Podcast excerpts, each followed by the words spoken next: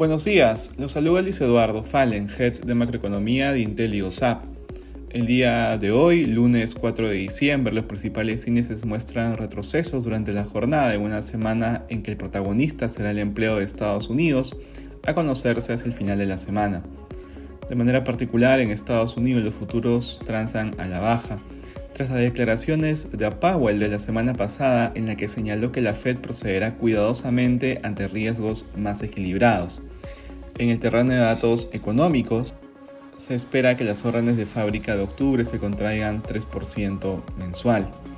En la eurozona los principales índices presentan retornos negativos. El vicepresidente del Banco Central Europeo declaró que los recientes datos de inflación de la zona euro eran una buena noticia y una sorpresa positiva.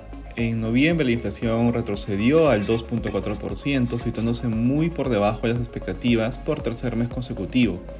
Por su parte se conocieron datos de comercio internacional de Alemania, exportaciones e importaciones decepcionaron al contraerse 0.2 y 1.2% mensual respectivamente. En Asia los mercados cerraron mixtos.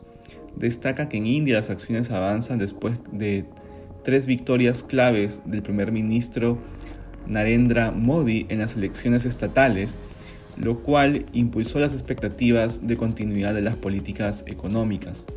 Respecto a commodities, el precio del oro retrocede, pero se mantiene por encima de los 2.000 dólares por onza. Por su parte, el precio del cobre baja durante la jornada. Finalmente, el precio del petróleo retrocede, cotizando alrededor de 73 dólares el barril WTI. Es importante destacar que no se conoce aún acuerdos tomados por la PEP en su última reunión. Gracias por escucharnos y si tuviera alguna consulta, no duden en contactarse con su asesor.